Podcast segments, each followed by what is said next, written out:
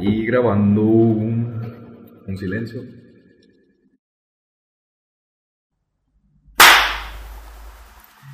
¿Qué onda, raza? Bienvenidos de nuevo a su podcast, La Voz de la Ignorancia, en este episodio, este, número 6, número episodio 6. Sí, número seis. Buenas noches, tenemos este, el honor de tener una invitada mujer por primera vez. Ana Arias. ¡Un aplauso!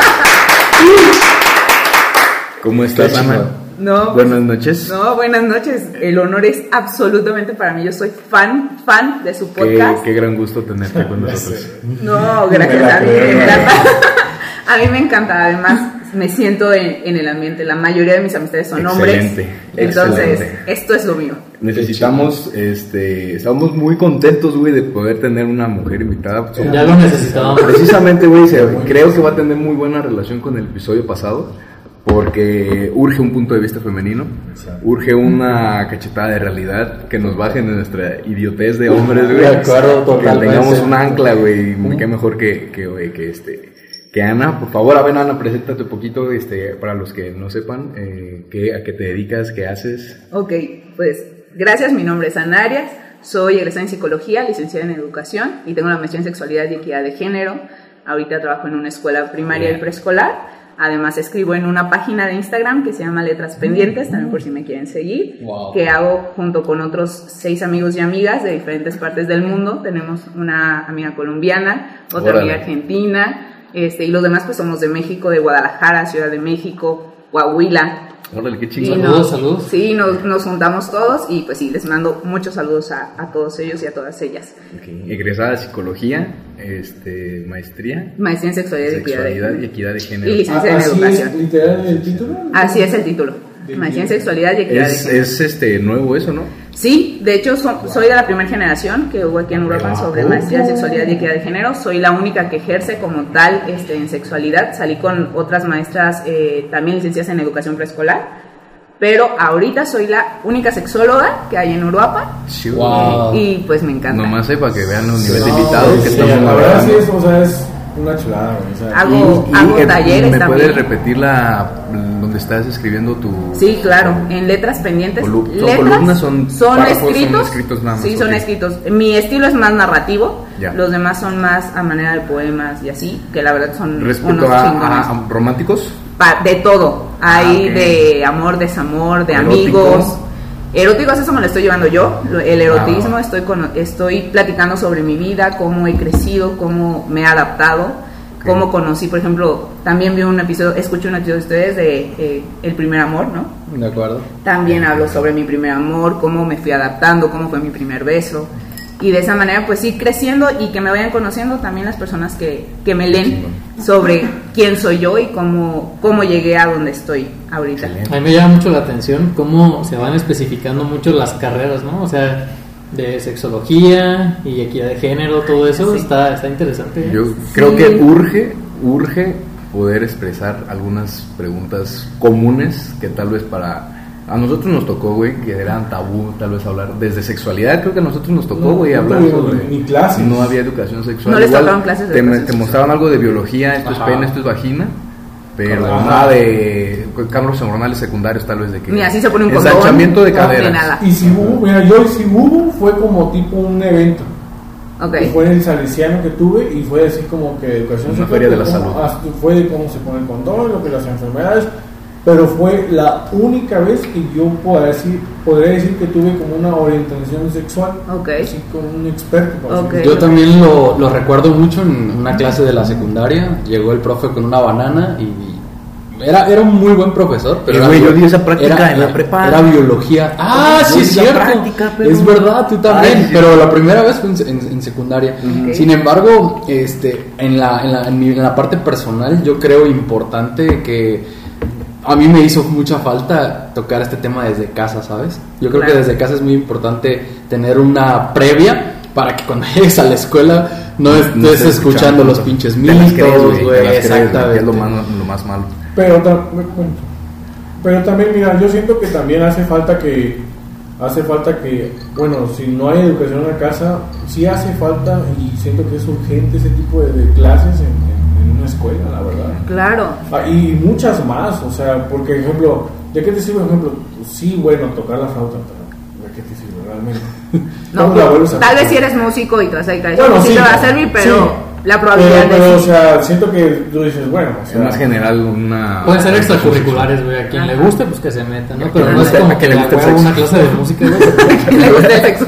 A los 13 años, güey. Música no es, una materia, materia, ¿sí? Sí, o sea, se la meten de cajón. O sea, cuando debe decir, bueno, está bien. Tendría que ser una optativa. Ajá, igual que otras, pero Sí, pues, sí, que, sí. que sí deberían ser más. Es que difiero, porque por ejemplo la expresión artística no es solo la música. En el momento que uno puede eh, tocar un instrumento, también te, eh, aprendes a expresar de distinta manera. lo que decíamos en las emociones. Pero, sin Exacto. embargo, creo que Pablito se refiere un poco más, y en eso estoy de acuerdo, a que debería ser opcional. De Y hay materias que deberían de estar de cajón, como la sexualidad, como la psicología, La a financiera, todos, la financiera, totalmente. Sí. Entonces, yéndonos más. El SAT, güey. SAT. Sí, pues yo creo que, de hecho, de ahí empieza todas estas ganas de, de meterme a estudiar sexualidad. Eh, yo afortunadamente tuve a dos papás que me educaron en sexualidad. Mi mamá siempre fue mucho más tradicional, pero mi papá, pues era como la persona más cercana a mí, ¿no? Entonces yo, oye papá, ¿y qué es esto? Oye papá, y mi mamá así como, pregúntale a tu papá. ¿no? ¿Cuántos Ah, años pero tú tenías eras la cuando- curiosa, realmente. Sí, sí, yo, y además con mis papás siempre tenía la confianza de hablar y Sí, hasta la fecha, y de preguntar y todo. Y eso es bien importante. Pero ahorita, pues pobrecitos, ¿no? Ya se les fueron Ana, las. ¿a cuántos años tenías cuando empezaste? Que te acuerdas a a preguntar así de este. Pues es que dice mi mamá que la primera vez que yo pregunté iba saliendo del kinder, tendría tres Wow, años, y que me dijo, oye mamá, ¿sí es cierto que los bebés nacen por la cola? Y mi mamá así de, ¿qué? ¿Qué? ¿Qué? ¿Qué? Y ya le dijo, ¿qué es cola? ¿Que no estaba Porque además, colores? además a, a mí también siempre se me habló pues con las palabras correctas, ¿no? Entonces mi mamá así como, ¿qué es cola? Pues no sé, es que me dijo mi amiga y ya dijo mi mamá, no, pues los bebés no nacen por la cola, este, nacen por la vagina o por el estómago, ¿no? Y ya, dice mi mamá que fue así como la primera pregunta que hice. Pero yo me acuerdo que en cuarto de primaria que me Pero eso tocó fue la porque lo escuchaste, ¿no? en, en el preescolar, o sea, seguramente alguna amiguita o algo así, claro, o que estaba embarazada su mamá, no sé, no, Ajá, yo sí, no sí, sí. tengo memoria de Sí, ese no. momento, ¿no? Pero sí que tú te haya surgido la. Yo siento que a mí me pasó hasta secundaria, porque eh, una amiga que yo tenía me dijo que iba a tener relaciones con su novio. Yo ya sabía obviamente que eran las relaciones sexuales, coitales, pero eh, pues yo me espanté porque dije, 15 años y, y las enfermedades, y porque pues yo ya tenía mucha información, yo he leído desde hace mucho tiempo sobre sexualidad, yo me metí a las enciclopedias a ver, mis papás, este, a mí me encanta leer, es algo que amo, amo, amo, amo. Entonces, de ahí empezó mi curiosidad, ¿no? Y yo sabía ya muchas cosas que muchos de mis alumnos no conocían. Pero, pues sabía cómo poner un condón, por ejemplo, pero sabía de las pastillas anticonceptivas, pero pues no cómo tomárnoslas. Este, nada más te dicen así como, ah, Existe este existen las pastillas, ¿no? Eh, sabía del anillo también. Y, y ya, pero pues yo llegué y le dije a mi papá, este, oye papá, eh, ¿me puedes hablar de métodos anticonceptivos? Wow. Y mi papá ¿En me la dijo, secundaria? en la secundaria, Ajá. mi papá me dijo, sí, claro, te puedo preguntar por qué. Y yo le dije, pues sí, pero te callas porque pues es alumna tuya también. Y, y ya me dijo, ok. Y ya dije, pues es que su tanita va a tener relaciones con su novio, pues quiero saber cómo ayudarle. Y me dice, ah, sí, órale va. Dice, mira, no conozco mucho porque con tu mamá, tu mamá nunca se pudo tomar pastillas anticonceptivas porque hormonalmente, pues, sí, o sea, no, no le favoreció nada más lo único que conozco pues es el condón. Entonces, déjame te investigo y te digo, y pues Uh, mi papá chulada, se fue, regresó con el DIU, con pastillas anticonceptivas, con condón No, masculino y no, femenino. Un aplauso a la Saludos, es un alfa. es un crack, usted lo sabe. Entonces, pues ahí fue y ¿Cómo yo llegué así, yo llegué así con, con mi con mi pues él, él investigó, ¿sabes? Él le tocó investigar, tenemos un tío que es ginecólogo. Este, entonces pues cualquier duda yo también me acercaba con él o cosas que no sabían mis papás porque pues o sea, yo tengo 35 años. Mis papás pues son mucho, o sea, más grandes que yo. ¿no? Entonces pues su educación sexual también fue Muy, muy nula, ¿sabes? Y, y muchos se, se educaban del otro, aprendían del otro, de lo que le pasaba a los hermanos, a las hermanas, a los amigos, ¿no? Y Y así empieza todo esto. Mi amiga se embaraza en tercero de secundaria. Eh, yo me sentí se súper gana. culpable. La que le ayudaste. La que la sí, la que le. No, y yo me, yo me sentí culpable, ¿sabes? O sea, fue de hecho algo que estuve tratando en terapia la primera vez que me tocó ir a terapia. Nomás te paras de, de manos. Claro. Te bañas con agua helada en posición invertida. Ponte Y- miel. Te tomas un ajo, ¿no? Un té de ajo, güey. Orégano, orégano. No, ya, orégano. Y entonces, eh, pues me di cuenta, primero pues que la gente de mi edad ya tenía relaciones sexuales, ¿no? Que fue así como, ¿what? ¿En Yes. qué momento, no? Y además, pues que a los 15 años te podías embarazar. Y, y, por ejemplo, mi primera relación sexual pues fue hasta casi 22 años. O sea, a pesar de, o sea, a mí el- la información y el conocimiento que tenía, lejos de propiciarme Sí. a tener relaciones, más bien me hizo muy consciente de lo que yo quería hacer, ¿no? Y en la prepa, pues cuando cambio a prepa me doy cuenta que conozco mucho más que muchos de mis amigos y de mis amigas. Del nivel de nulo de educación Sí, sexual nada, existe, ¿no? Entonces llegaban y, oye, es que me pasó esto, ¿qué tengo que hacer? Y yo, ah, pues haz esto, ¿no? Huevo, o es esto lo que está pasando, o, o simplemente el ciclo menstrual. Es que, híjole, a nosotras como mujeres no nos explican que todo tiene un chiste, ¿sabes? Doy talleres también de sexualidad femenina, ahorita estoy dando talleres para papás y mamás, cómo hablar de tus hijos, con tus hijos de sexualidad Sexualidad. para saber cómo tenemos que abordar estos temas. Y por ejemplo, en, en los talleres de mujeres me di cuenta que no te explican qué es la menstruación. O sea, te dicen, pues sí, o sea, sí te va a bajar, pero no te dicen, güey, todo el ciclo es raro. Todo el ciclo para las mujeres nos da en la madre, ¿no? O sea, hay momentos donde puedes ser muy creativa, hay momentos donde no. Y todo esto tiene que ver con tus cambios hormonales, pero nadie te lo explica. Wow. Entonces, sí es todo un mundo, pero lo mío, lo mío es educar en sexualidad. Oye, gracias por romper eh, un poco un, un mito, un pensamiento pendejo, un tabú de, de los hombres, que eh, muchas veces, o sea, te lo, te lo digo porque hasta yo lo llegué a pensar en mi pubertad y, y lo escuché de otros amigos, que el saber sobre experiencias sexuales o tener cierta información sexual, eh, muchas veces la gente generaliza y lo tacha de, de no sé, de promiscua, de, de que eso te, de que porque tú tienes esas herramientas y ese conocimiento, tú eres eh, más seguro sabes porque- ajá, porque, exactamente, y es todo lo contrario, güey, o sea, te da la pauta para saber Para ser tener, más para consciente. tener- ser más consciente y tener las herramientas, ser. exactamente, y hacerlo de una forma correcta y responsable, güey. Híjole, es que diste en el punto. Ah, Eric no me va a dejar mentir, eh, Eric me conoce toda la vida y la verdad es que siempre he sido señalada por esta misma situación. Y más cuando me metí a estudiar la, ma- la maestría en sexualidad, ¿no? Fue así como, no manches, y de por sí, ¿no? Yo siento que eso Claro. es algo bien que cuando dices una sexóloga. Justo. ¿no? Ajá, justo, güey, ese es O el sea, pensamiento sí, machista, güey. Sí, pues es que normalmente, por ejemplo, a mí personalmente me tienen miedo, ¿no? Es como, puta, pues ¿qué le voy a Y enseñar? yo creo que sí te, ha- de haber pasado que más bien se cohiben contigo. Ah, claro. O sea, chingo. a mí me dicen, es que como no tienes pretendientes, pues es que no tengo. Y no es broma. O sea, pendejos, no tengo porque la realidad es que el, el hecho de que alguien sea capaz de decidir qué le gusta, qué no, cómo le gusta y cómo no, Cero. y decir qué puedo hacer y qué no, pues la verdad es que sí, sí limita esta masculinidad muy frágil que, que todavía tenemos, ¿no? Sí. Entonces, en vez de decir, oye, güey, enséñame. De acuerdo, Va. ¿no? Es como, no, güey, o sea, ¿qué, ¿qué te voy a enseñar? no, pues. O creen que de verdad una es súper promiscua Exactamente. por esta situación. O sea, yo, y a mí no me da nada de pena decirlo, porque a mí hablar de sexualidad es hablar como de comida, ¿no? O sea, para mí. ¿Cuál te gusta y cuál no te gusta? Exactamente, ¿Cómo te ¿no? O sea, yo tuve casi ocho años con mi primera y única pareja durante ocho años. Y yo conocía muchas cosas, ¿no? Cuando yo me separo de esta persona, este, pues empiezo a darme cuenta que yo necesito una sexualidad sana y necesito una sexualidad libre, porque con él pues yo viví violencia y viví una violencia eh, económica, física, sexual, Eso o sea, muy fea, ¿no? Psicológica.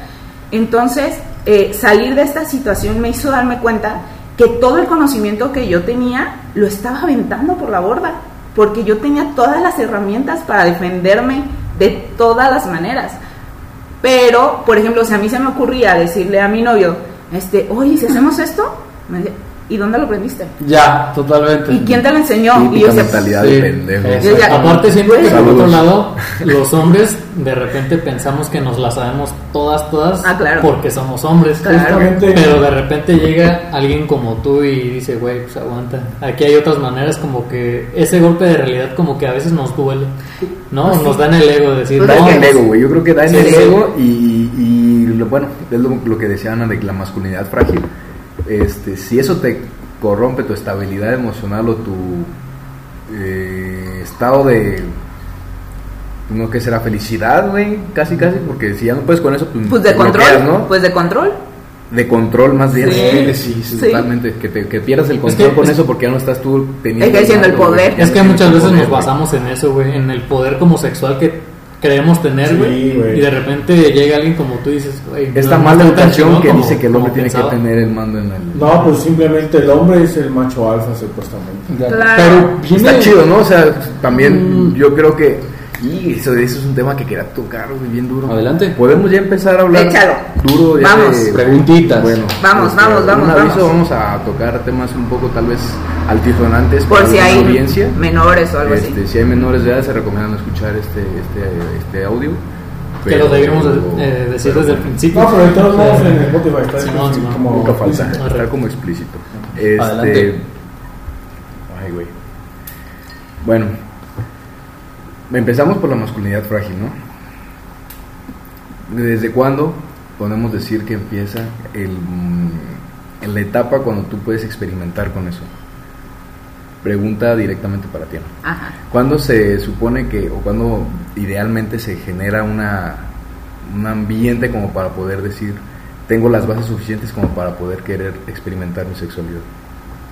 ¿Hay algún tipo de mm, situación o de paso o de vivencia edad específica. edad, o- Pues es que mira, vamos a partir desde el punto de que nacemos siendo seres sexuales y moriremos siendo seres sexuales. Entonces, nosotros vivimos y nos desarrollamos dentro de nuestra sexualidad.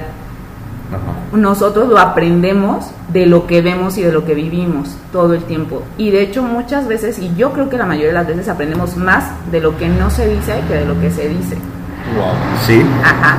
sí. Entonces, De lo que no se dice, ajá, o sea, de lo que ves. de lo que, ajá, sí, sí, sí, que- no lo que te, no lo que te dicen o lo que te educan, o sea, te están educando pero sin decírtelo, ¿no? Del ejemplo. Del ejemplo, exactamente.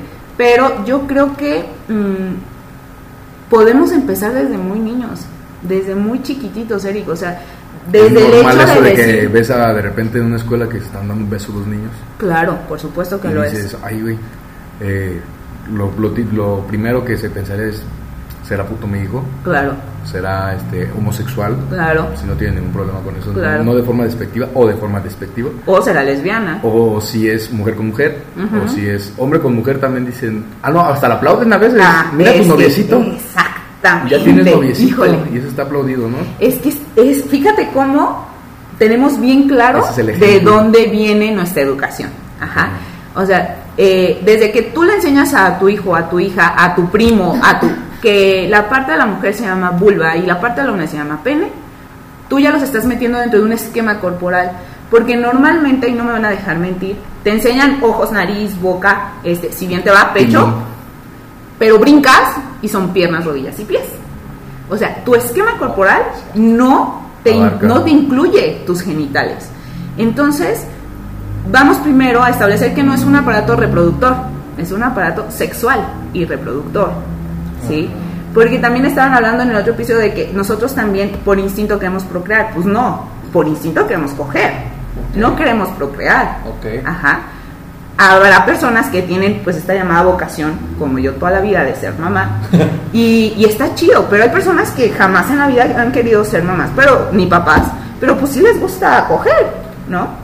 Entonces, eh, vamos creciendo de esta manera. Nuestra sexualidad se educa todo el tiempo, porque la sexualidad no solo abarca tus genitales, abarca cómo te expresas, abarca quién te gusta, abarca tu orientación, abarca tu identidad, cómo te sientes. Todos, lo- todos los campos que abarca la, sexualidad. sexualidad, no es el coger. Exactamente, ¿no? Entonces Como ahí desmentimos parte- un poco el hecho de que dicen que cuando tenemos ganas de tener relaciones no es nada más para procrear, sino No. No, tiene- es, es más complejo, pues. Es que para tener una sexualidad activa, pues. Pues es que mira, a ver, pónganse ustedes a pensar. Yo me acuerdo perfectamente después de la primera vez que yo tuve mi primera experiencia sexual eh, coital, mi, yo ya tenía ganas de volverlo a pasar. Aunque mi experiencia no fue maravillosa, ni mucho menos, como que el Pero cuerpo te dice, ah, güey, ajá, se siente bien. No, Pero yo creo que también ahí depende de cómo haya sido la primera. Hay personas que Sí, realmente la pasaron mal, mal, muy mal, ¿no? sí. A, a mí no me y, gustó. oye, ¿y tú crees que a partir de, de ahí alguien que la haya pasado muy, muy mal, o sea, sí tenga que ver con cómo se va a desarrollar sexualmente después? Claro, por supuesto. Sí. De hecho, tu primera experiencia sexual y te va a marcar durante tu desarrollo sexual. Eh, hace poco estaba hablando con una persona y me decía, es que eh, él, él tenía, era un hombre, él tenía 14 años y la mujer con la que tuvo relaciones tenía 35. ¿Cómo se le llama eso? Eh, violación. Violación. cielo. Es Violación. correctamente. No, no es cierto, es violación de, es violación de menores. es violación. Un chascarrillo. mandándose, Es violación, ajá. Es violación, güey, sí, Claro, es y le dije. de menores. Y le dije a él, y las personas que te gustan normalmente son mayores que tú. Me dice, claro. Me dije, claro. Wow. Obviamente, ¿sabes? Repites un patrón. Es que sin querer, ¿sabes? Sin querer. Claro, por supuesto. Yo estaba, yo estaba contigo en esa ocasión, Sí. me acuerdo. Y fue así como que se abrió de repente una terapia psicológica sexual, güey, durísima. Y el vato se descubrió después de 30 años, güey. Y lo revivió, güey. Y se dijo, no, no mames, sí es cierto. Y, y se dio cuenta de un chingo de cosas, nomás con una platicadita, güey, que se aventaron. De que él era un alumno de la escuela y la maestra fue la, la que abusó de él, güey. sí, sí. Güey, pero qué importante darte cuenta de eso en, no sé, en cualquier parte de la vida, porque lo tienes guardado en tu subconsciente Sí. y a raíz de eso tú puedes decidir cambiarlo y decidir Es que- si realmente te gusta o si realmente... Tal vez a veces te conflictúas demasiado, güey, y te bloqueas. Lo que pasa es que siento que lo normalizamos, güey, porque así nos desarrollamos, güey, y así fue como pasó. Entonces, güey, lo hacemos normal. Te aseguro Así que ese güey en el salón era el champion, güey. Era el Claro. Dios, güey. porque se Y de alguna forma lo pudo haber pasado mal, güey. Y ni siquiera, y él, y la Y gente, por la "Pues, está bien, sociedad, está bien, sí. está bien", Y ya se quedó bloqueado en nada más querer buscar Que personas está 10 años mayor que él. Verga, güey, qué, qué cabrón está ese pedo. Y es la, la, la educación que fue la que recibió él por el ejemplo, güey. Ujú, Volviendo a lo que a lo que estábamos diciendo. Sí. Entonces, ¿nos ayuda eso a la pregunta de cuándo? Pues no todo, ¿no? el, todo sea, el tiempo estamos educando en sexualidad, todo el tiempo somos educados sexualmente. ¿Cuándo puedes hacerlo? Pues es que todo el ¿Por qué tiempo crees está. que se haya generado tanto tabú alrededor de eso? Pues ¿Cuál- es que cuál- todo- O sea, el- el- las palabras tal vez suenan muy agresivas o la religión. Sí. La religión. Claro, ¿verdad? o sea, para mí tiene todo que ver y creo que la mayoría de nosotros, pues María. ahorita te escuché hace rato, Pablo, vienes del Salesiano, todos crecimos en educación católica y la educación católica, aunque no viene en la Biblia como tal, te castiga por tener relaciones, te castiga por desear, te castiga cuando estás en tu menstruación, ¿no? O sea, las mujeres en la Biblia te dice que teníamos que meternos, no me acuerdo si siete días o algo así, pero que no nos diera ni el aire, ¿no? porque estábamos impuras, eso dice la Biblia. Entonces, creo que sí nuestra educación se basa mucho, mucho en eh, el miedo. A ver, voy a, voy a hablar sobre esto. Yo creo que nuestra educación se basa en la ignorancia y la ignorancia causa miedo. La voz de la ignorancia. Ajá. Entonces yo creo que la ignorancia causa miedo. Cuando no conoces sobre El tema, sí, sí, sí. te causa temor. Abordarlo, hacerlo, platicarlo, no hay manera, ¿sí? Te le pierdes el miedo. Claro. Entonces, normal. Exactamente. Y la religión, pues además, yo no me acuerdo de ningún tipo de, de mandamientos de la ley de Dios donde dice que no vayas a coger, ¿no? O sea, Te puta, la puedes- pues- no la puedes desear, pero te la puedes coger. es que sí, ajá. O sea, Yéndonos- ¿cuántas historias yéndonos- de la Biblia hay yéndonos, así, este, no? Bravos, así eh, Es- estrictamente. estrictos. Sí. No está, no está. Además iría, contra la naturaleza totalmente, ¿no? Del ser humano, el no fornicar, el no tener relaciones Pues sexuales. teniendo un aparato sexual, Exactamente, Es para que- algo es, güey. Es que yo creo que ese es el punto. Los que somos creyentes, yo soy creyente de Dios, no pertenezco a ninguna religión, pero de verdad creo que Dios me hizo perfecta. Y dentro de esa perfección está mi sexualidad. Dios, si no me quisiera como un ser sexual, pues no me hace una persona sexual. Punto, ¿no? Entonces no puedo evitarme como ser humano. No puedo evitarme, no puedo evitar relacionarme, porque la sexualidad también habla sobre nuestra relación con nuestras amistades, con nuestros papás, con nuestros hijos cómo nos vamos estableciendo dentro de una sociedad sexual. Pero estamos todavía muy cerrados a que la sexualidad es coger. Y eso es un gran error. Ojalá si fuera, porque así yo creo que podríamos hacer hasta pasos, ¿sabes? De acuerdo. Sí, pero no es así. Qué aburrido sería. Qué pinche aburrido sería seguir un protocolo Exacto. donde es, es- Pero, oye, pero si no falla. ¿Cómo? y si no falla el protocolo, y puede estar muy bien. Pues es que... Pero qué hueva, güey. O sea, Pues no, porque puedes salirte, Ajá. pero que tengas tú estipulado un protocolo que no hay falla, yo creo que no estaría tan mal. Es que, por ejemplo, tenemos un protocolo que se llama falocentrismo, que habla sobre que la experiencia sexual únicamente se desarrolla y es con base y en base al pene del hombre. Arre. Ah, entonces, ¿Quién dijo qué eso? pinche. Déjeme estrechar la mano de ese caballero. No, güey. Desde mi punto de vista es, es muy triste, güey. Claro. y, y es lo que yo te comentaba, por ejemplo, ahorita que estábamos fuera de micrófonos. Te digo que yo siento que todo, todo el ser humano este, está manipulado al hombre. claro, Todo el- todo toda la sexualidad. To- No, y, y muchas Y cosas. muchas cosas. Pues es que muchas estamos- cosas, porque no puedes llorar porque eres niñito. Ah, Y es toda- que- y es que toda la fíjate- sociedad, toda la Toda la sociedad. sociedad está manipulada realmente al hombre. Y es que fíjate lo que se trata, por ejemplo, eh, hace rato dijiste, yo sé que no lo dices eh, a Sí. manera despectiva, ¿no? claro. O sea, eso de decir puto, claro, pero ¿sabes qué pasa? Que en el momento que uno identifica o hace este tipo de expresiones, lo que haces es bajarlos de nivel como si el ser afeminado fuera algo malo, cabrón, Sí. ¿sabes? Oye, ¿tú cómo estás? Pausa por la moto. Se pasó de verga. Oye, ¿tú cómo estás? Oye, ¿tú cómo estás? Oye, ¿tú cómo estás? Para que no se la vea. Para que no te olvide, güey. Gracias, güey. Silencio. Espérate, no me acuerdo qué iba a decir. Este, estamos hablando de. Ah, sí.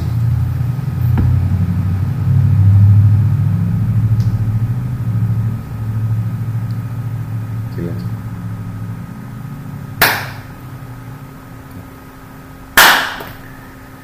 Oye, este, Ana, ¿tú cómo, cómo, es, cómo es tu posición respecto a lo de no griten puto en los estadios? Este, cuiden mucho lo de el puto de esa forma cuando no la puedes, no la estás diciendo de esa de en ese sentido despectivo, pero tu posición, digamos, más científica, o sea, lo que, lo que, lo que es. Pues es que ¿Cómo, ¿Cuál es tu opinión al respecto? Es que te puedo decir yo, Ana, ¿qué creo? Sí, claro, claro. O sea, yo creo que hay personas que se sienten eh, que los estás faltando al respeto, que sí se ofenden. que sí se pueden ofender con esto. Y yo creo que con una persona que se sienta ofendida con algo que estás haciendo, tiene que haber una modificación. Eso es lo que yo personalmente creo. Con una persona. Con- sí, o sea, sí hay, y es que no es solo una persona, porque esto, y es a Sí, lo claro, que te decía, ajá. esa palabra en específico hace como, como unas ganas de bajar de nivel, ¿sabes? de denigrar. Como de denigrar. Y creo que no se trata de eso, ¿sabes? Eh, entonces, a mí no me encanta, es muy divertido, porque también tengo que aceptar que yo también fui a partidos de fútbol a ver jugar a las chivas.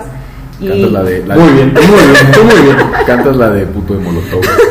Fíjate que no hace poquito en un TikTok que estaba haciendo con mi hermana, este salió que lo- la canción de los chavos que se sabían y sale la de puto de Molotov y no pude cantarla. A mí se Sí me hace, sí, te- a mí sí me genera algo. eso es lo que me interesaba saber Y yo creo que tiene que ver con la educación que tengo, ¿no? Eh, en su momento para mí no era nada ni despectivo ni nada, pero el ir conociendo más me hace darme cuenta y empatizar también con otra parte que muchas veces hacemos a un lado e ignoramos. Claro. Entonces, yo creo que en general nos estamos refiriendo a una comunidad que es que está eh, pues bien marginada y que aún necesita mucha visibilidad. y creo que es necesario que demos el lugar a quien pertenece. Supongo que a ti se te acerca mucha gente de, este, ¿cómo De se la llama? comunidad De la LGTB. comunidad. Eh, igual que no se ha destapado, igual que, que está tratando de destaparse y destapados, ¿no? Sí. Supongo. ¿Ellos te han expresado su inconformidad con eso? Sí, sí, sí he tenido personas que sí me dicen que se sienten Fíjate, yo ofendidos, personalmente, con mi, en, mi, en mis círculos de amistad que tengo con personas homosexuales, este, me dicen, güey, no, o sea, es una pendejada, para mí es una mamada que te ofendas por eso, no te lo están diciendo a ti. Si tú te lo tomas personal, igual y mejor tú te tienes que checar. Me lo dijo una- un, un amigo gay. Sí, Entonces, yo digo, yo creo que mientras yo no esté diciéndolo de A una manera de- despectiva a una persona homosexual, sino un puto de, de este... como para ofender, pues, para dar de, en la "Ah, madre. mierda", ¿de Ajá, acuerdo? sí, sí, sí. Pero históricamente la palabra se empezó a usar para, la- para, los, para los homosexuales, Claro. Despectivamente. Yo quería eh, interrumpir este, ajá, este tema. Soy fan del fútbol, me encanta. Ah. Y, sí, sí, sí, sí, totalmente. vamos a cambiar. No, no, no, no, no, no, no, a lo que voy, a lo que voy. Yo creo, mm, en lo personal, que eh, tiene más base en el lenguaje que realmente en una connotación sexual. Yo creo que el lenguaje tiene variantes en el, en el cual, obviamente, si tú estás denigrando a alguien por su sexualidad, está mal. Claro. En este caso, No es no así. es así. Claro. Estamos queriendo chingar al portero rival, no diciéndole que es un homosexual. Para mí la, le- la palabra puto puede tener distintas connotaciones y es donde a mí me gustaría que hubiera una apertura para hablarlo. En el caso ya del fútbol que les comento, Ajá. la FIFA, güey, está chingando a México, güey, a la, a la afición, porque gritan esta palabra, etcétera, etcétera. Mientras le están dando el mundial a un país que es extremadamente homofóbico, güey, que matan a, la pe- a las personas por ser homosexuales, güey. O sea, no Pero hay como traen de güey. hay cero congruencia, exactamente. Estoy de acuerdo. Entonces, ¿dónde está dónde está la congruencia? En fin, no quiero decir que si alguien va pasando por la calle y que por su orientación sexual tú le gritas puto está bien, porque no. Claro. Cero, güey. Eh, Claro. Estoy totalmente en contra de ello. Claro. Pero yo creo que la, va- la variante, en el- las variantes en el lenguaje, yo creo que sí tendríamos que sentarnos a analizar realmente a quién estamos chingando y por qué lo estamos chingando. Pues es que yo creo que es un tema, híjole, bien amplio este. Y creo que me gusta mucho hablar de todo esto porque yo siempre digo en mis talleres, en mis conferencias que doy, digo, no todos, no todas y no siempre. Ujú. Habrá quien le valga madre que se grite en el estadio puto, hay a quien no. Hay quien se sienta muy a gusto que le diga, ¿qué onda puto? ¿Cómo estás? Hay quien no, ¿sabes? Y yo creo que es súper válido que para ti sea de esa manera, que para mí sea de esa manera. Y creo que en esto que estamos platicando está todo el enriquecimiento que necesitamos como sociedad. De. Porque esto a mí no me hace ni sentir ni que me están tirando a mí por pensar de esta manera, porque no me siento de esa manera, De primero. acuerdo. Pero además se me hace súper padre que ustedes también tengan amigos que digan, güey, a mí no, yo no tengo ningún pedo con eso. ¿sabes? Yo también he tenido amistades que dicen, ay, güey, lo de menos, ¿sabes? Ajá. Está padre. A mí, yo personalmente, de acuerdo a lo que he educado a, a las personas que conozco, que son además amistades mías muy cercanas, que sí me han dicho, pues yo prefiero y evito decir eso, ¿no? De acuerdo. Por respeto, más que nada. Claro. ¿no? Ya, ya, hay que Y por conocer. congruencia, como decía Obed, De ¿no? acuerdo. Ya Digamos somos- que un, un primer paso positivo es, ya- es ponerlo en la mesa, el Por tema. supuesto. Poder hablarlo y poder debatirlo. Claro, De y, y darnos cuenta que pensamos y actuamos y sentimos de manera bien distinta del mismo tema. Y Sí, yo creo sí. que esto es lo que nos puede abrir la cabeza a muchas personas. Oye, hablando de esto de la homosexualidad, quiero que me digas, por favor, cuál es tu opinión acerca del lenguaje inclusivo. Lo. Bueno, yo te voy a decir algo. inclusive. Por- inclusive, porque la neta es un tema pues que se está tocando bastante Claro, actualmente. claro. Eh, sí estoy a favor, estoy a favor que se utilice, estoy en contra de que sea obligatorio. ¿Por qué? Porque yo creo que eh, a mí me ha costado mucho trabajo todavía incluirlo en mi vocabulario, en mi manera de hablar. Eh, he tratado de hacerlo, sí me cuesta mucho trabajo, pero sí tengo amistades que sí me han dicho, yo prefiero que me digas ella o él, y de esa manera yo me identifico con estas personas. ¿Él? Ajá, o sea, Hombre. ajá, como artículo masculino o Ah, ella, ajá. ok. Y yo me, y yo hablo con estas personas con este tipo de pronombres, ¿no? Eh, tengo una amiga que, que eh, así le pregunté, le dije, oye, voy a escribir de ti, ¿cuál es el pronombre que utilizas para ti? Y me dijo, Ana, te amo. Es la pregunta más honesta que he sentido y yo me identifico como ella. Y dije, perfecto. Entonces, a mí, Ana, no me cuesta nada preguntar cuando tengo algún tipo de duda sobre cómo esta persona quiere ser referida y poderlo ah, ubicar para, para su lenguaje y para su tranquilidad, porque esta persona también merece un respeto. Y si esta persona quiere ser visibilizada de esa manera, lo mínimo que yo puedo hacer es hablarle como esta persona me lo, diga- me lo diga. Oye, Ana, psicológicamente, ¿qué tiene algún tipo de perfil característico las personas que, que no se identifican con, con ninguno de los dos? No. No, Nada o sea, que hayas notado no, corazón. Es respecto que, a que no tiene un conflicto de identidad por algo o de que tiene un conflicto de identidad y que no se habían dado cuenta hasta que ya surgió el movimiento y que dicen yo es que yo soy así pues es que mira, como trastorno tal, no. no no no no digo como trastorno sino ¿Algún es un problema de conflicto identidad? porque no conocen o sea nada más le dijeron que existen dos. Y que Pues- cuando lo escucharon. y cuando lo escucharon dijeron, verga yo, yo yo yo creo eso Ajá, yo creo que soy. le digo conflicto no como una patología No, no, no, no, no. O sea, el- ok. la- el como de ella, o sea, que era hombre y mujer y ahora ya está la posibilidad de que me gane ella. Porque eso es Entonces, nuevo, o sea, no, no claro. tiene 10 años. Sí, no. O sea, O sea, sí. Ah, o sea, sí hay países donde sí. sí, sí, sí. Pero, Pero aquí pero, no. por ejemplo, la gran mayoría de Sí. Uruapan Sí, no. no, no, no existía eso aquí. Sí, no. Entonces, No, pues el video famosísimo de la muchacha, ¿no? Ah, hasta, hasta ahorita ya con, o sea, internet ya tiene mucho tiempo, cosas virales tienen mucho tiempo, Claro. pero no se, no se había tenido esta atención a este movimiento y cada vez como que van surgiendo mm, situaciones como que escalonadas mayores desde primero una marcha gay, ¿no? Luego este más derechos a los gays, matrimonio igualitario y ya luego este que me hablen como yo me percibo. Claro. Y ya como que vamos avanzando y hay siempre hay una con una respuesta a este de rechazo. Siempre, o sea, en la, Sí, mayoría de las Pues de porque las somos veces. sociedad, claro. Entonces, a pesar de, se sigue avalando cada vez leyes más este, incluyentes, este, se van apla- avalando más cosas. Creo que sí hay este, situaciones en las que se pasan. Por ejemplo, ¿no has visto un video de este que hay un juicio en Estados Unidos y que dice una presa que el aire frío que le estaba Ah, sí. llegando, que era una- sí, sí. un ma- micromachismo? Claro. Creo que es natural cuando se está tratando de tener un cambio que haya situaciones muy particulares que con que este, quiten la denotación que tiene el movimiento y que se basan en esas pequeñas aisladas situaciones Claro. para tachar todo el movimiento que tal vez tiene mucho más trasfondo. Pero cómo cómo sería cómo cómo puedes identificar cuando esto sí, sí, sí entra dentro de, o sea, Ujú. yo puedo empatizar muy bien con esto, con esta persona, o con esta persona sí, no, no me puedo empatizar porque se me hace a mí una jalada, o sea, sí, Ujú. no, no creo que, que sea un machismo que, que te dé la espalda como, como hombre, me estás, estás insultando porque soy mujer y me Entiendo.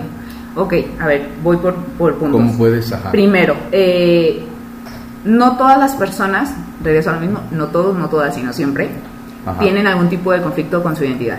Primero. Ajá. Ajá. Habrá quien sí, habrá quien no. Para eso, pues hay personas como yo que nos dedicamos a orientaciones y asesorías de manera particular para poder pues establecer primero que esa persona se sienta tranquila y contenta o contento con lo que es. Eh, y con base a eso pues podemos seguir avanzando. Esa sería como la primera respuesta a tu primer pregunta. Y luego, eh, yo creo que es súper válido que tú no te sientas a gusto de hablarle a una persona así, sin ningún problema. Y yo creo que la comunicación es la base de todo. Si tú le dices, oye, güey, ¿sabes qué? Bro, ¿cómo te yo no me siento, güey, bien diciéndote así. O sea, te voy a, voy a tratar de hacer como un esfuerzo, cabrón, pero a mí me cuesta un huevo, ¿no? Ujú, sí. Decirte así. Yo te puedo jurar que esa persona va a decir, güey, no hay pedo. Yo siento que sí es bien importante como que también hacer énfasis a que no se mezclen mucho este movimiento con muchos trastornos que a lo mejor sí son, por ejemplo, como expresión, o sea, no me gusta que me digan así y me exalto. Entender que pues hay gente que no te puede llamar así porque no está acostumbrada, ¿sí me entiendes? Y no por eso voy a reaccionar de una forma agresiva, ¿no? Decir, ay, no me digas así, bueno. Es que, es- Pero es que, perdón que te No, dale, interrumpa, creo, güey, que va para los dos lados. Porque también hay agresividad de la parte pasiva, güey, o de la parte que todavía no. Sí, sí, sí, de la parte que todavía no este, está de acuerdo, güey. O, o sea, yo creo que va de los dos lados. Incluso para. para yo- regreso otra vez al tema del lenguaje. A mí, a lo mejor, me, me tiene en una posición bastante conformista.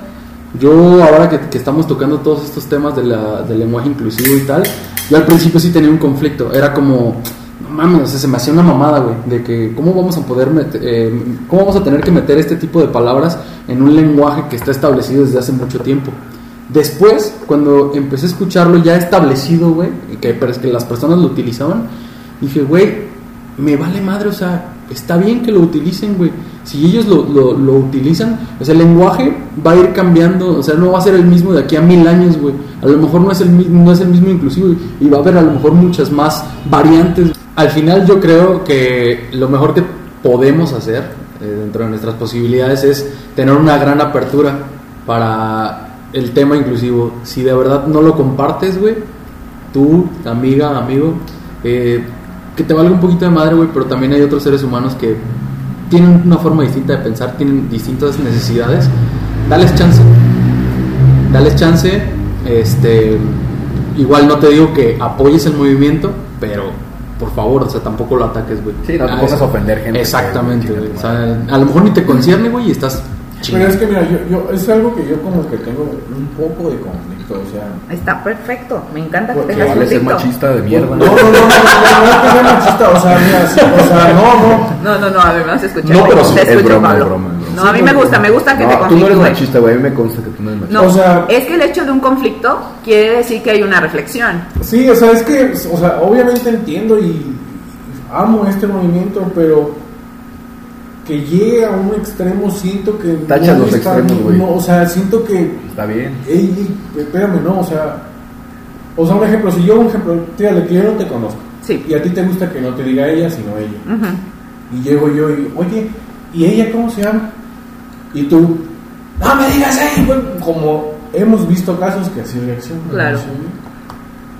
Ahí yo es cuando digo, ahí no, no, no tienes un conflicto que te digan ellos, sino tienes algo que, o sea, que tienes que entender que, pues, güey, no te conozco, o sea... Mira, vamos a hablar sobre ese caso en específico. Hay una página en Instagram, bueno, yo sigo muchas páginas en Instagram sobre movimientos feministas, de construcción masculina, todo esto. Y hay una página en especial que se llama Ignacio en Deconstrucción, por si la quieren seguir. síganla. cómo, cómo? Ignacio en Deconstrucción. Es un güey que habla de manera súper clara sobre todo este tipo de movimientos y él nos menciona que una, una compañera de esta persona, de este video en específico que estás mencionando, donde está diciendo, no soy tu compañera, soy tu compañere. Eh, dice, es que ella ya ha dicho muchas veces que no quiere que se le diga. O sea, Sí, sí, sí, además, vamos a poner, vamos a poner atención pues. sobre el video. ¿Por qué estaban grabando? Oh. porque sabían que iba a reaccionar. O sea, yo creo que siempre tenemos que estar pensando en la otra posibilidad. Cuando nosotros hablamos desde nuestra experiencia, desde nuestro conocimiento, desde nuestra información, desde nuestra ignorancia, terminamos por chingar la percepción, la experiencia, la ignorancia del otro. Y yo creo que eso es lo que no está chido yo no puedo, a mí no me genera ningún tipo de conflicto hablar de esa manera, a mí. Pero es algo que también he tenido que trabajar, porque obviamente mi educación ha sido también muy tradicional, ha sido muy, eh, por ejemplo, yo que leo tanto, ¿no? Que me gusta este, estar informando y todo, pues me cuesta, por ejemplo, imaginarme un libro con lenguaje inclusivo. Sin embargo, eh, tengo una amiga, mi amiga de Argentina, Ro, a quien te mando un saludo, que tiene un, un libro con lenguaje inclusivo y es una pinche preciosidad. Ella... ¿Nos puedes decir el nombre si te acuerdas? Sí. El libro no me acuerdo, ella se llama Rocío Belén, la pueden encontrar así como Rocío Belén en Instagram, está en Letras Pendientes también. Correcto. y pueden, pueden conseguir su libro por internet y todo. Pero la verdad es que está muy padre que se haga este tipo de cosas. De hecho, ella ha sido una de mis grandes maestras con todo esto de las orientaciones. Argentina es la capital del, de sí, la del sí, es que además Argentina está, no, o Años, sea, en otro lado, adelante. en otro lado, ¿no? Eh, ellos ya tienen una ley de identidad de género, entonces eh, sí es, es muy distinto. A mí me, me ocasionaba mucho conflicto hace poco todavía sobre eh, la transexualidad, ¿no? Sobre, por ejemplo, las infancias trans sobre todo esto. Y, y obviamente me generaba conflicto porque mi ignorancia no me dejaba ver más allá que lo que yo tengo establecido como lo normal o lo natural. Y la verdad es que ni hay nada normal, ni hay nada establecido, depende todo de dónde te estés desarrollando. De hecho, un sexólogo que es muy bueno también, que lo amo con todo mi corazón, se llama Héctor, Héctor Gómez, eh, él está en Morelia, dice, es que qué es normal y dónde, ¿no? O sea, hay muchísimas tribus, muchísimos lugares, muchísimas sociedades Sí. ya establecidas donde nos ven a nosotros raros como monógamos. Es que Nos- son diferentes realidades. por supuesto, o sea, yo me acuerdo de una, una tribu que nos había platicado de que eh, después de, de tener relaciones sexuales con su pareja, la mujer sale a una hamaca para que cualquier hombre que pase la penetre y eyacule dentro de ella porque creen que mientras más semen tenga este bebé va a ser un bebé más sano, Wow. ¿no? Entonces, realmente es que ¿qué es normal? Pues nada, ¿qué te funciona? a Y eso no forzosamente está mal ni bien. ¿no? Claro que no, es que no hay nada establecido. O sea, ¿qué te funciona a ti? A ti como persona, eso es lo bueno para ti. Lo que para ti sea funcional, no lo que sea para. O sea, yo puedo decir, no, pues es que a mí me Mientras encanta. sea Recíproco y consensuado. recíproco, consensuado Siempre. Y. Sí, claro, por supuesto. O sea, no, no podemos, y eso, qué bueno que, que tocamos ese punto. Hace poco subí unas en Instagram, estoy como Ana G, Arias G, también para que me sigan. Síganlo. Este, subí preguntas. Nunca había hecho esta dinámica de preguntas y me encantó porque pues recibí un montón de preguntas de las personas que me siguen y una de ellas me puso, este, oye, a mí me gustan mucho las prácticas este, de bondage, masoquismo, sadomasoquismo, todo esto, pero me considero feminista. ¿Hay algún problema con eso? Y eso, eso, eso es muy importante. Consensuado. Exactamente, Sí, no güey, lo hay, güey. no lo hay. O sea, tú puedes ser feminista y te puede gustar que te ahorquen, que te amarren, que te peguen, que claro, Ay, porque, Ay, porque, porque acuérdense que dentro de eh, una experiencia sexual eh, con tu pareja, pues todo se tiene que hablar, todo se tiene que establecer, todo se tiene que compartir, todo se tiene que comunicar y además tiene que ser consensuado. Todo tiene que ser consensuado. En el momento, tú puedes decir, ah, ¿sabes qué? Vamos a intentarle. Quiero que me amarres. Hoy, fíjate que escuché a Ana que dijo, sí, a huevo, aunque sea feminista, me pueden amarrar, entonces hoy quiero que me amarres, ¿no? Y tú estás amarrada y dices, güey, no, no me siento Sí, bien. ¿no? En O, ese momento, o güey, sí, pero en ese momento, si esta mujer no se siente bien, en ese momento se termina. No hay manera de que, ay, pero es que tú me dijiste que todo el tiempo. Ajá, exactamente. Exactamente. ¿no? Eso no Claro. importa, o sea, No importa. Tú puedes decir sí, sí, sí todo el tiempo y a la hora decir, güey, no. Sí, sí, sí. Y se vale. Y tú como persona tienes que respetar la otra parte y decir, no, no, está, no está a gusto, Sí. ya no se siente bien. Es algo que se hablará después en pareja o en terapia o en lo que sea. ¿Qué le conflictó? ¿Por qué le conflictó? Si ya estaba tan así, ¿qué fue lo que pasó? ¿No? Pero pues sí necesitamos abrir todo un campo de comunicación y entender que no es malo hablar porque hace ratito, este, Miguel, dijiste eh, que, que, este, que nosotros eh, tendemos a... Se me fue la onda. Bueno, ahorita si recuerdo te vuelvo a decir, se me fue. Ya, perdí. Pero bueno. eh, hablando, hablando este, sobre eso, de la sexualidad. Ajá. Tú, específicamente, ¿en qué momento este, crees que sea bueno para empezar a hablar sobre experiencias nuevas con tu pareja sexuales coitales?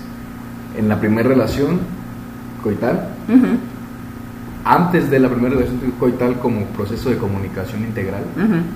¿O después de varios encuentros sexuales coitales, ya con una apertura tal vez, con la guardia más, más, más abajo, digamos de esa manera? ¿Ok? O sea, se- psicológica y sexualmente hablando, como maestría en sexualidad.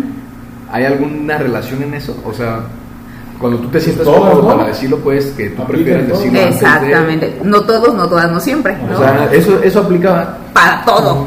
Para Es, El capítulo- paracetamol. sí, El sí, capítulo, exactamente.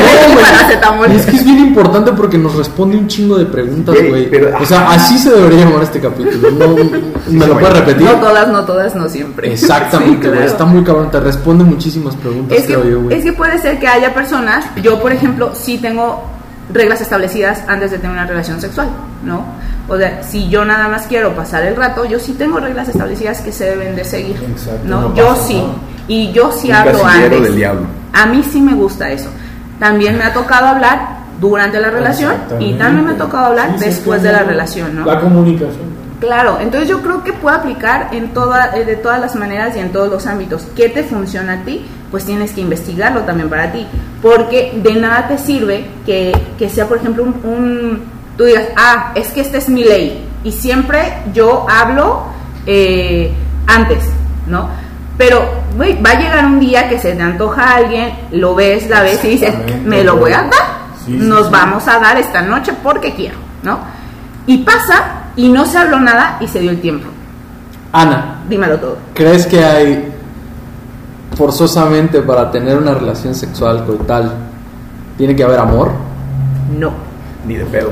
Es que no es Ilústranos, por favor. No, pues es Pues que mira, a ver, sexual, a ver, primero vamos a establecer, porque también tiene que ver con su O sea, que no es el podcast amor. anterior. vamos, vamos a hablar sobre su podcast anterior. A ver. No me quería. La vez en, en su- No me amaba, güey. me utilizó. Nah, Pues yo es que mira, a ver, por ejemplo, hablaban el episodio anterior sobre el amor, ¿no? Bueno, para mí, Ahí es donde quería para mí el amor es una decisión y es una construcción. Venga. Ajá, entonces yo no creo que el amor sea un sentimiento, primero. Yo creo que el amor es una decisión y es una Es construcción una, que es una- se... es una responsabilidad. Y es una, claro, por supuesto, pero lo vas decidiendo, ¿sabes? Eh, entonces creo que eh, no, claro que no es necesario que haya amor. Eh, yo, por ejemplo, durante un, un tiempo yo apliqué, me enamoro de él hoy, en este momento, porque a mí de esta manera me sirve sentirme a gusto, sentirme bien, plena, satisfecha, eh, segura. Entonces yo me enamoro de él en este momento, en estas dos horas, y me desenamoro en el momento que yo salgo de la habitación.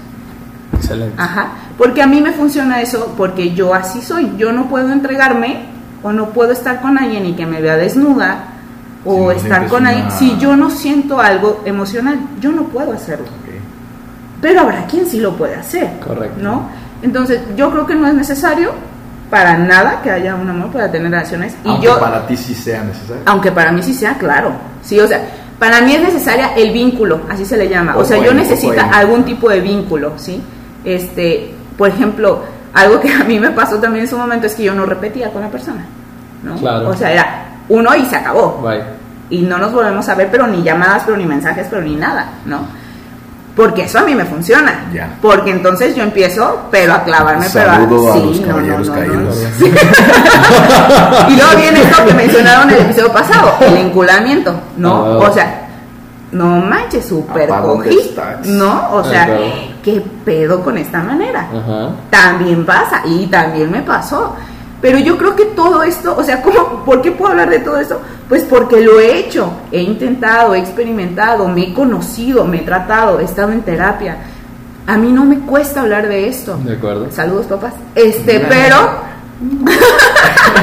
pero la verdad es que creo que es súper necesario establecernos primero como personas distintas, con gustos distintos, con aspiraciones. Sí, claro. Hay que tener empatía. Correcto. Claro, y, y así, y para mí, por ejemplo, se me hace súper necesario ser responsable también contigo, sí, pero también con la otra persona. De Ahí, mira, y en lo que aquí entran en esas relaciones, por ejemplo, sí.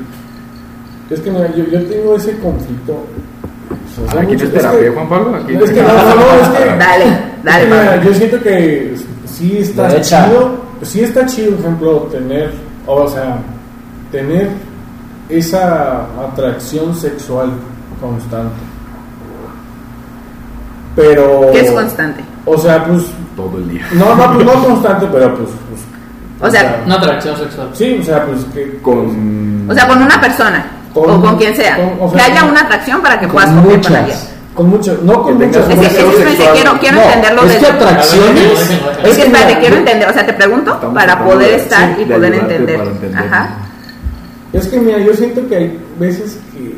O sea, no puedes estar con alguien que no te que no sientas una atracción. No, no, no, no. Sí, sí puedes estar en eso. Ok. Y se respeta y se entiende. Ajá. Pero no caer en la irresponsabilidad. Si, un ejemplo, si tú estás con alguien, ujú, Estar en pareja. estar en pareja con Ajá. alguien, Ok, ok, ok. y tienes esa atracción sexual o esa activa atracción sexual Deseo. de deseo, Ok. se respeta. Ajá. Pero no caer, yo siento que, o sea, obviamente depende sus, sus Acuerdos. acuerdos, Ajá. Su moral. pero si no está de acuerdo a sus acuerdos, no caer en la irresponsabilidad, o sea, no por decir, bueno, es que yo porque soy, este, se me antoja, pues voy a ser un chingo de veces infiel. Ah, ok, ok, ok, ok. Sí, habla sobre responsabilidad afectiva. Ajá. Ok. O sea, si me entiendes? Porque siento que está chido abrir este tipo de conciencias, Sí. pero también está chido no caer en el tipo de irresponsabilidades que Ok. sí puede ser. Pues es que dejas, dejas de ser eh, leal contigo, ¿sabes? Y hablaban también en el episodio anterior de esto. O sea, dejas de ser una persona leal contigo, déjate con la pareja, contigo, porque ya no eres congruente contigo, Exacto. con lo que tú estableciste anteriormente. Y, y se da muchas veces y en muchos casos esto, pero para mí tiene que ver mucho, y, y te lo digo con base en mi experiencia y los pacientes que, que he tratado, con la falta de comunicación. Ya me acordé que iba a decir, Miguel. A ver. Eh, Tú dijiste que, que este, que otra vez se me fue, no puede ser posible esto. Espérate. Ahorita volveré. Ahorita güey. Ya, de los hombres, de los hombres, de que normalmente los hombres sienten que, puta, todos lo saben, ¿no? Pues déjame decirte que ese es el peor error para mí, para mí, con base a lo que yo he tratado a mis pacientes y lo que he visto, y mis amigos y amigas, el peor error de los hombres es creer que todos lo saben. Y el peor error de las mujeres, no decir pinches nada. Sí, ¿Sabes? justamente estoy haciendo muchas, no en Instagram, pero con muchas personas que hablo con muchas personas y les estuve diciendo qué, qué me gustaría, que, qué les gustaría preguntar, alguna experiencia anónima. Tengo varios. Eso, chinga. No, una, Estoy lista, estoy lista. Pero, pero también mu- una, una persona así me dijo, es que ustedes para qué ocupan una sexóloga. Y yo le dije, ¿cómo que para qué? Pues si los hombres todos. lo saben, o sea, como que ustedes para qué lo quieren. Y yo le dije, no, no, no. Y hasta la verdad, ahí sí tuve que haber audio, Pásale le por favor mi Instagram y mi Y teléfono. le, dije, y le dije, pues es que, pues, pues, para todo. Le dije, pues porque no manches, yo sí tengo un chingo de los más dudas, pendejos, o sea, la verdad, sí somos los más pendejos. Gra- gracias por llegar a ese punto. Yo desde hace rato este, lo quería puntualizar. Venga, venga, venga, la venga. pregunta que te hice y las que te voy a hacer enseguida van a ser sencillas porque a mí me gustaría abrir la mente de muchos hombres que nos escuchen Venga. y también de las mujeres. Venga. Sencillo. Una mujer puede tener un orgasmo sin ser penetrada, por ejemplo. Sí, por supuesto. A ver, ¿cómo, ¿cómo podríamos lograrlo? Ilustra un poquito a los hombres, porque esta mesa siempre es de hombres, nunca tenemos una perspectiva femenina. Por eso te pregunto cosas tan sencillas. Me encanta. Es como cuando corres en el GTA, güey, que tienes que picar un chingo de veces al botón. Pero es que no es solo eso, te lo voy a decir por qué, güey, porque yo tengo una experiencia y que me encanta ir descubriendo cada vez que Qué estoy bueno. con alguien, güey. Y por ejemplo, tengo la experiencia de que encontré a alguien, güey, que le encanta que le bese los hombros, güey. Claro. Ah. Está bien verga, güey. Su erógena. Yo empecé a abrirme muchísimo y te lo juro que es bien disfrutable. Entonces, si nos puedes platicar un poquito desde el punto de las mujeres, ¿qué cosas podemos hacer los hombres? Des- que no todo es penetrar y meter y ta, ta, y apretar ta. el clítoris. Pues es si que, lo encuentran. exactamente, si es que lo encuentran, básicamente. Pues mira, te voy a cerrar rápidamente y te hago contestar rápido. Todo nuestro cuerpo, todo nuestro cuerpo es erógeno. Depende cómo lo estimules y quién lo estimule. Todo el cuerpo. ¿Puedes llegar a tener orgasmos? Sí, claro. ¿Cuáles son las partes más idóneas o las más comunes? Por ejemplo, pueden ser los pezones, las orejas, este, el vientre, la entrepierna, obviamente el clítoris. Hay quienes llegan a tener orgasmos con los pies. Este, claro que sí. O sea, puta, pues puede ser todo, todo y cada persona es distinta. Y lo maravilloso es como dices, Obed, yo descubrí esto. ¿Cómo lo descubriste? Pues haciéndolo. O sea, esa es la realidad. No vas a saber, por ejemplo, yo tengo un conflicto con los pies. No, a mí los pies no me gustan. Yo siento que la gente no debería de tener pies. pero, ah, pero, pero hubo alguien que me tocó los pies y dije, ah, cabrón, Ajá. puede ser que no lo qué tanto. interesante. Ajá. Y, y yo complementándote un poco, no me quiero hacer el, Dale, el- dale, el dale. sabio, pero a mí me ha funcionado muchísimo la comunicación. Claro. O sea, preguntar desde antes de, güey, ¿qué te gusta? Claro. Y, y a mí, en mi, en mi caso particular, todo esto empezó porque mi, mi excitación o mi, la parte que a mí me provocaba eh, éxtasis era que la pareja con la que estaba también disfrutara. A mí eso me Eso es encanta, güey. ver que le está. Exactamente, excitada pero güey, hay un chingo de hombres No, y amigos no. que tengo, güey, que, Que no mames. O sea, tres minutos se vienen y ya, güey, para ellos es ¿Sabes todo, es güey. más triste, güey? ¿Qué, güey? Que, que un montón de mujeres amigas no han tenido orgasmo, güey. Exactamente. no mames, como que. No. Yo, Y llevan así como que. yo Son amigas de confianza, güey, que, que, que conozco, que tienen Que una te vida lo cuentan, activa, ¿no? güey, y todo Claro. lo, lo normal. Y me dicen que no han sentido or- orgasmos. Orgasmo. Yo, yo la verdad, yo, yo, yo Eso, eso es más triste todavía que dices, está tan bloqueado ese Sí. y, y, y todas calladas, como que ya lo normalizaron a tal grado, güey, de que tal vez a las que las que más despiertan se ponen a jugar con, con su cuerpo solas, güey, para poder sentir Claro. un orgasmo, güey. Que también eso lo ven mucho como mal. que eso tiene que ver obviamente con el autoconocimiento, ¿no? O sea, yo tampoco te puedo decir, este, dónde me gusta que me toques si yo nunca me he tocado ahí, ¿no? Entonces, obviamente también necesito un autoconocimiento, tanto hombres como mujeres. Eh, la verdad es que sí es todo, todo, todo un tema, pero yo les podría hacer la invitación a todas y todos que se animaran a, a explorarse, a conocerse, a aventarse, a preguntar, a acercarse con profesionales como yo, como con quien No te tengan, o pases sea, de-. Seguimos. Perdón. Sí, sí, te paso. con, con profesionales que, que sepan de estos temas. No soy solo yo, hay muchos profesionales, hay sexólogos. Ahorita eh, la, es, este tipo de lo de la pandemia y todo te abre la posibilidad de tener eh, orientaciones y asesorías en línea. Y entonces es un mundo de posibilidades. Claro, date, date el tiempo, date la oportunidad de conocerte, de preguntar. Y, y nada. Pero es que está bien triste porque está bien tachado también de que, por ejemplo, quería, quería poner esto sobre, sobre la mesa. Vamos. Ya hablamos sobre, lo, sobre el orgasmo que, no se, que, que se puede obtener sin penetración a mujer. Ajá. Ahora también existe el orgasmo que, hablando en la parte del hombre, Sí, sin penetrar, claro, el orgasmo prostático. por supuesto. ¿Tiene alguna relación con ser homosexual? Ninguna. ¿Me hace más este, hombre O menos hombre. o me hace menos hombre? No, ninguna. Ok. Si no siento placer, de todos modos, al tocarme mi ano, No pasa absolutamente tengo que nada. hacerlo para poder ser experimentalmente, para, para tener un autoconocimiento completo. Yo te invitaría a que no se cerraran, por ejemplo, los que piensan de esta manera, ¿no? O sea, Ajá. si yo hago esto, me, ¿qué sentiré? O no me gustará, o no sé qué. El chiste es no cerrarse a la posibilidad. Eh, yo digo que igual puedes intentarlo de poco a poco, ¿no? O sea, con tu pareja, hombre o mujer, pues estar pues de poquito en poquito, irse tocando de Sin poco miedo. en poco y decir, donde ya no te sientes a gusto, güey, aquí ya no, y se vale, ¿sabes? Qué cabrón. Y, Yo y- tengo conflicto personalmente, Sí. ya yo creo que estamos ahorita compartiendo, tú nos compartiste mucho de, de Sí. tus cuestiones personales.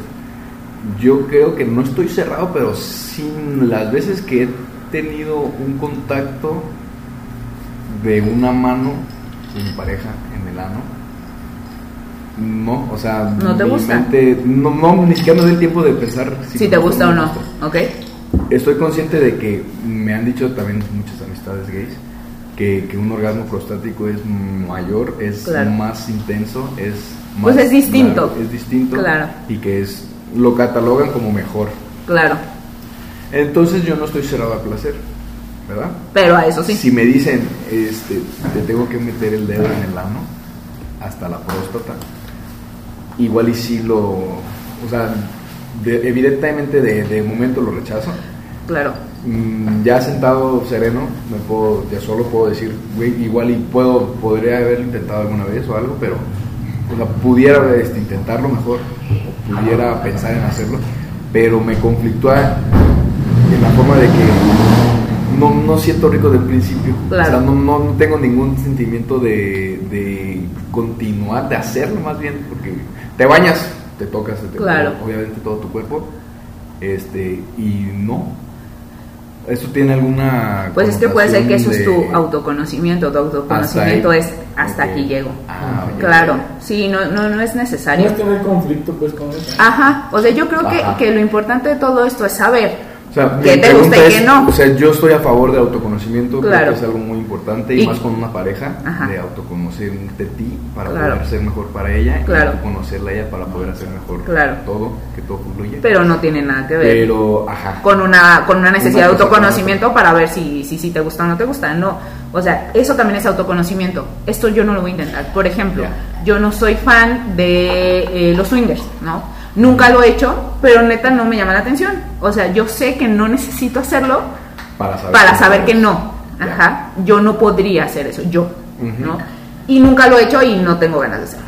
Pero ese es mi autoconocimiento, esa parte yo no la voy a pasar, ¿no? Sin embargo, sí podría decirte que si yo tuviera una pareja y esta pareja yo le tuviera toda la confianza del mundo y fuéramos muy abiertos y mucha comunicación y me dijera, ¿sabes qué? Me quiero dar a otra chava, yo le diría, güey, no hay pedo.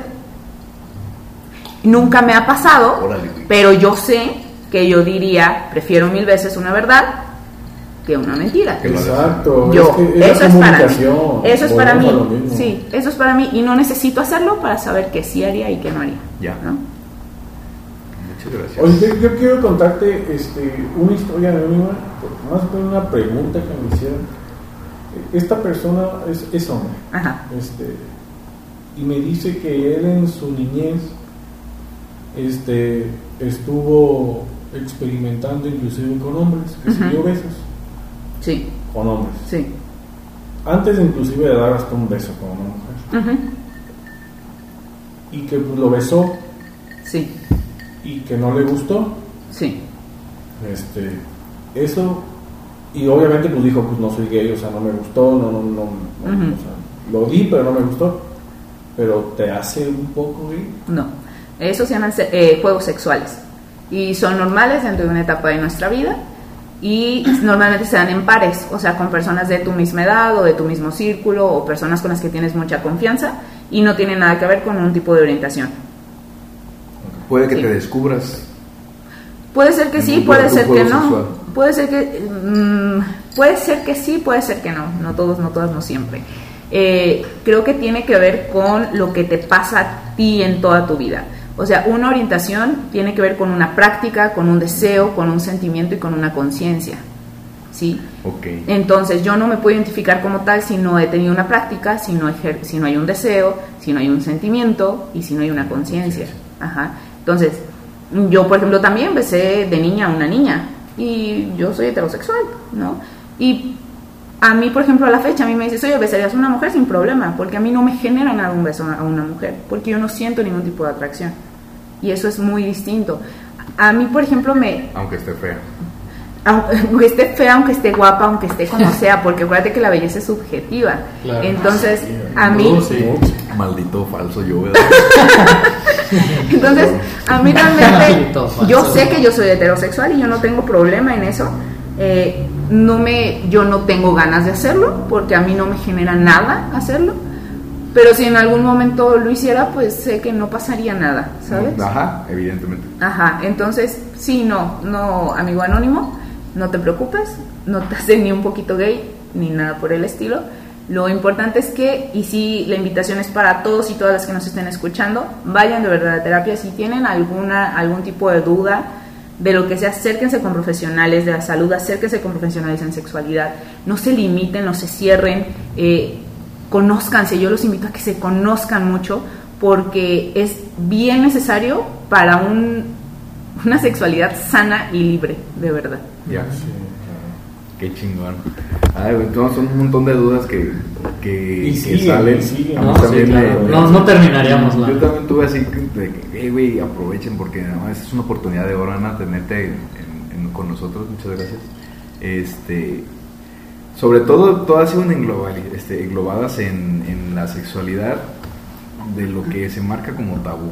Una también, eh, aparte de lo de la, la- el, el orgasmo prostático, Sí. la estimulación perineal. Yo una vez tuve una conversación contigo Sí. acerca de que el ano, lo- platicamos sobre que hay órganos sexuales, Sí. hay órganos sensitivos y no son órganos de género. Ajá. O sea que- Eh, es que es, es todo un tema.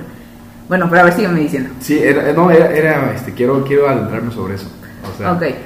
el, tanto hombres como mujeres tenemos ano. Sí. El sexo anal, este, también te hace, mm, lo tenemos muy sexualizado respecto al género. Claro, por Y- supuesto. Y, y, eh, o sea, ya entrando en una inclusión y en una educación sexual ya de lleno, sí. o sea, tenemos que saber diferenciar todo esto, ¿no? O sea, no, no decir que el sexo por el ano es para gays, Ah, claro. porque un hombre también se la quiere meter por el ano. mujer. Exactamente. Y-. Y, y él es un ano que va a tener un hombre y que va a tener una mujer. Exactamente. ¿No? O sea, para que, que tú nos hablaras poquito sobre Sí, esto. pues es eso, miren, eh, eh, en las prácticas de, en las prácticas sexuales con una pareja, normalmente los hombres, y ustedes no me van a dejar mentir, pues es un gran deseo hacer sexo anal, ¿no? A las mujeres. Y, y el problema es que, o sea, una mujer sí, pero un hombre no, ¿no? Porque entonces, ah, si se lo doy a un hombre, pues entonces soy gay, ¿no? Y, en- y entonces yo, yo le decía a Eric, qué raro, porque a fin de cuentas es O sea, sano. no, no, no era de que yo quería meter. No, no, no, no, no, no, porque fue de Pero una, una pregunta, cosa. ¿no? Que estaba, estábamos Sí, sí, sí. solucionando una pregunta que nos hicieron. Entonces yo le digo, qué raro que como hombres quieran hacer sexo anal a una mujer, pero en un hombre, si es básicamente lo mismo, ¿no? Entonces, obviamente hacer sexo anal no te hace gay. Eh, y, y regreso a lo mismo. Hubo, tengo amigos... Es, bueno, Sí, dale, que dale, dale. Este, más bien es que tú tengas una relación afectiva con una, pare- una pareja de tu mismo sexo Ujú. y practiquen sexo anal, Ujú. es lo que te catalogaría como tú una persona homosexual. No, Porque estás teniendo una relación afectiva con esa persona. no necesariamente porque seguramente fue el momento. No fue la metida por el ano, sino fue Exactamente. la relación que tienes con la persona ya practicando lo que practiquen. Lo Pues es que, por ejemplo, yo amo, amo a mi mejor amiga, amo Sí. con todo mi corazón y yo tengo una relación afectiva con ella, ¿sí? Pero, o sea, si yo tuviera Pero relaciones con ella, pero si yo tuviera relaciones con ella, si a mí me hiciera lesbiana, Ajá. no. Ajá, y a eso me refiero. O sea, No, porque no hay- primero- entonces tú estarías diciendo que, que tiene que haber una relación para poder ser una, una relación coital, Ajá. como para tener una relación entonces afectiva bien. Para tener una relación afectiva bien, Homosexual, completamente. Pues es que necesitaríamos hablar con distintas personas porque yo creo que no hay algo que establezca como tal esto tiene que pasar, esto tiene que ser. Es que sí, ¿no? Es que- es que yo creo si que el yo, si punto- yo estoy teniendo una relación coital, Ajá. sea anal o Ajá. vaginal, este, pero mi, mi pensamiento, mi conciencia, mi sentimiento, mi la- las Ajá. O sea, mi deseo, mi, mi sentimiento, mi atracción y mi conciencia. y tu conciencia, este, están... Y mi práctica, perdón. Ajá. También, Ajá. cinco, ¿no? Este, están con esta persona, yo creo que ahí puedo establecer que tengo una relación afectiva, emocional, seria. Ah, claro, si, si cumples con todo, sí. Ajá. Sí, o sea, si cumples con todos estos, o sea, son cuatro. Lo de eh, atracción y deseo es el mismo. Práctica, este, atracción o deseo, este, sentimiento y la conciencia. Si cumples con todo esto, sí, muy probablemente tu relación este, sea homosexual. ¿Cómo se... ca- Ajá, o sea, si fuera con una pareja de tu mismo sexo, sería Ajá. homosexual. Pero si estás teniendo nada más todo lo demás sin sexo, ¿Hasta qué punto? ya no sería. Como, lo, como por ejemplo, No. como que nos estás diciendo con, con tu amiga. No, Pero si yo tengo nada más el Sexo. sexo, no. Si tengo el sexo y sentimiento, no. O sea, o sea el, el sexo, el sentimiento, la- el pensamiento, el, todas si las tienes demás, todas las demás, sí. entonces ahí sí yo no puedo decir, este, no soy gay, aunque practique sexo con, con este hombre que tengo, Amigui, amiguito, ajá. que cumplo con todas las, estas, estos, estos puntos. ¿no? Pero es que entonces no hay una ahí sí, conciencia. ahí sí sería una relación homosexual. Ajá, pero es que por ejemplo ahí hay una negación, no, perdón, no hay, hay una conciencia pero hay una negación. Esto yo me he Ajá, topado con mucho, tú. mucho en pacientes. Que ¿eh? dicen, no, es que no soy gay, pero pues sí me gusta que me... Lo que pasa, toquen. híjole, es que sabes o que cuando estoy pedo con vatos o... claro, mira, hay un término que, que se puso muy de moda que se llamaban los heteroflexibles, ¿no? Ey, Que son básicamente hombres, Entes, entes perdidos en ajá, su que son básicamente hombres que normalmente en la peda se dan güey, ¿no? Y entonces decían, eh, no, pero pues es que yo no soy gay, ¿no? O sea, yo pues nomás me lo digo Tengo que mi me vieja y tengo varias viejas y... Y de hecho, es- y atención, ¿eh? eso es un punto importante porque normalmente las personas que necesitan estar eh, reconociendo su propia masculinidad, pues son personas cabronas que andan con uno y con otro y con otro y que tienen que demostrar que yo soy el piel de los huevos, ¿no? Y normalmente este tipo de personas sí llegan a tener tendencias homosexuales. Sí. Eso sí es, eso sí es como una generalidad. o El sea, hecho de que reafirmar tanto es porque se Claro. tienen que ellos dar a la idea de que sí son hombres. Claro, y me puedo dar y me doy a cuanta vieja, pero en la peda, pues me doy al bigotón. A ver, compadre. ¿No? Claro. Compadre, yo lo quiero, ¿no? sí, compadre. Ay, compadre. claro. Y aquí en Europa hay muchísimos de esos. Aquí hay mucha raza que, que le hace a todo Sí, y pero no se identifican como o sea, con, con gusto lo puedo decir, Sí, no, no, ya podemos hablar de este tipo de cosas y decir, güey, yo solamente mientras yo sienta bien, me vale madre. Claro. O sea, me vale madre este sexo, género. Si estoy teniendo un buen momento y me gusta, yo topo. Eso es muy raro. Yo aquí en Europa no lo había, no creía que, que Pero ya sí lo teniendo estas conversaciones con la gente. Sí. Está muy chingón. sí, En, en Morelia se hablaba mucho de eso, o sea, está mucho más abierto en ese aspecto.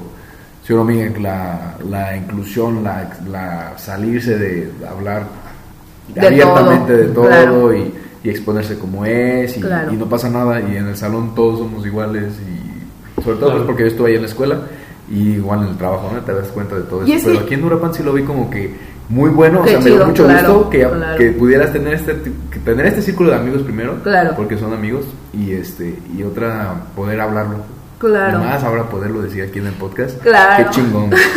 Y es que yo creo que es súper importante para ojalá, mí. ojalá ayudemos, ¿no? O sea, Claro. que les llegue esto a personas No, que, mira, con que, le llegue una, a una sola. Sí, y yo creo que lo importante aquí, y es como mi sueño que yo tengo en la vida, es que de verdad dejemos de vernos como etiquetas, como orientaciones, como razas, como hombre y mujer, y empecemos a vernos como seres humanos. Seres humanos. Que a fin de cuentas es lo que somos. Y como seres humanos, pues somos distintos, que somos individuales, somos perfectos de- dentro de nuestra imperfección y, y eso es lo que nos va a dar la pauta para hacer una mejor sociedad, porque necesitamos ser empáticos, porque necesitamos reconocer y validar al otro, a la otra, desde donde están, desde su perspectiva, desde su experiencia, porque es bien fácil decir, güey, es que cómo, cómo te dejaste que te viera la cara y lo perdonaste o la perdonaste. Güey, tú no sabes esa persona que trae atrás. O sea, de verdad necesitamos empezar a vernos y a ser muy empáticos con las otras personas, muy, muy honestos.